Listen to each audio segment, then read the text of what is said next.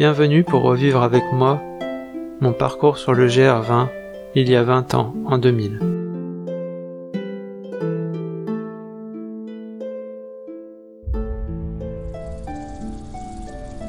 « 19 août 2000. C'est le départ. On prend Christophe chez lui à 10h30 pour être à l'aéroport de l'île Léquin à l'heure pour l'avion de midi 15. À la dernière minute, je décide d'emporter ma petite tente au cas où un refuge serait complet ou pour que l'on puisse avoir un minimum d'autonomie. À l'enregistrement, nos sacs tournent autour de 14 kg sans l'eau, 2 litres chacun. Dans l'aéroport, les annonces ne correspondent pas vraiment à la réalité et nous montons dans l'avion sans trop d'avance en demandant où il faut embarquer. Au changement à Nice, c'est la même chose. L'avion décolle en retard et nous arrivons à Bastia un peu tard pour prendre la navette qui remonte à Bastia pour prendre le bus qui va à Calvi. Heureusement, ce même bus passe près de l'aéroport un peu plus tard. En fait, on évite un aller-retour. Il nous faut quand même prendre un taxi pour aller à l'arrêt, et si nous n'avions pas fait signe au chauffeur, il ne se serait pas arrêté 100 mètres plus loin. Ouf, après l'arrivée à Calvi, le bus repart pour Calenzana sans poser de problème. Ce petit voyage nous permet de voir un peu à quoi ressemble la Corse. Beaucoup de rochers et d'incendies.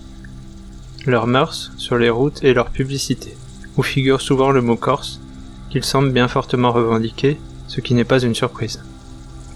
Cette montagne au milieu de la mer me fait penser beaucoup à la Réunion. On arrive donc sans embûche à Calenzana, village de départ du GR20, avec quand même pas mal de chance. En arrivant, on va au refuge du village qui s'avère complet. Heureusement, on a la tente pour dormir à même le sol dur et poussiéreux. Pas d'herbe. Après s'être installé, on va se taper un bon plat de pâtes dans un resto du village. Ensuite, on essaye de dormir sur le sol dur, avec un bruit ambiant du tonnerre. Voiture, musique, cris. Le sommeil est souvent entrecoupé, mais bien utile avant le réveil à 5 heures du mat'.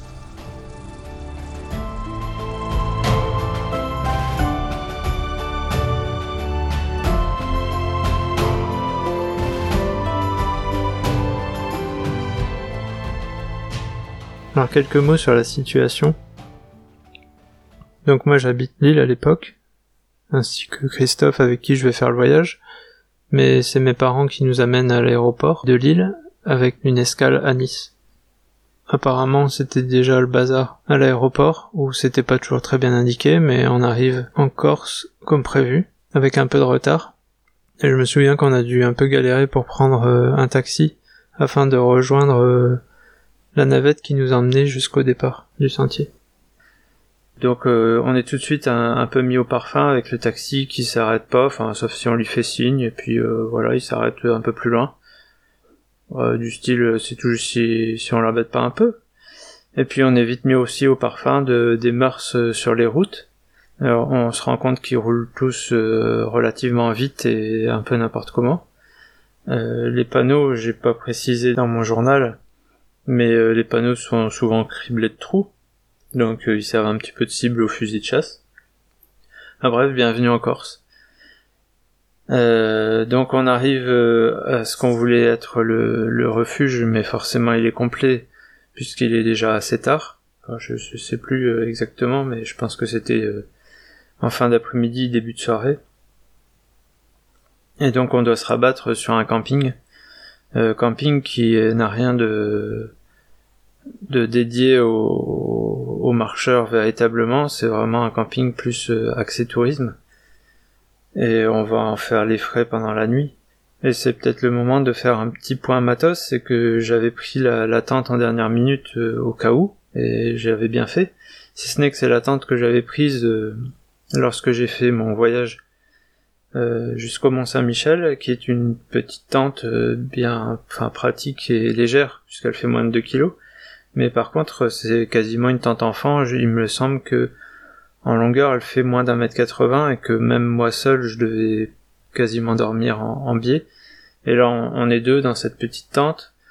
On n'a pas de tapis de sol puisqu'on avait prévu de dormir en refuge au maximum. Donc, euh, sans tapis de sol sur un sol caillouteux, enfin bien dur, bien rocheux, c'est pas c'est pas l'idéal.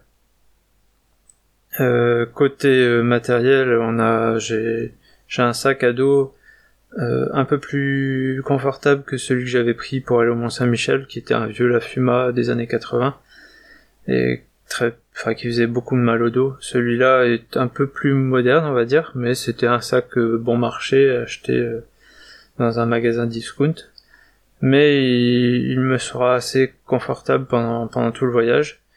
Euh, c'est un sac assez grand, euh, bien rembourré, mais euh, sans doute quand même un petit peu lourd, comme je l'avais dit, hein, 14-15 kilos, euh, plus, l'eau, etc.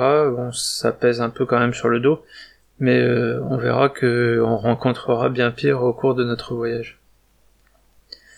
Euh, voilà pour le, point matériel. Ah oui, je pense que j'avais pris aussi un, sac de couchage beaucoup plus léger que ce que j'avais fait euh, lors de mon voyage au Mont Saint-Michel, qui était un, gros sac de couchage euh, bien volumineux et bien lourd. Là, c'était c'était un sac un sac compact que j'ai toujours et qui fait je sais plus 700 grammes, relativement confortable et chaud, même si par les nuits très fraîches, il s'avérera un peu limite. Euh, voilà pour, euh, cette euh, pré-première étape, puisque c'est le lendemain que tout va, tout va vraiment commencer.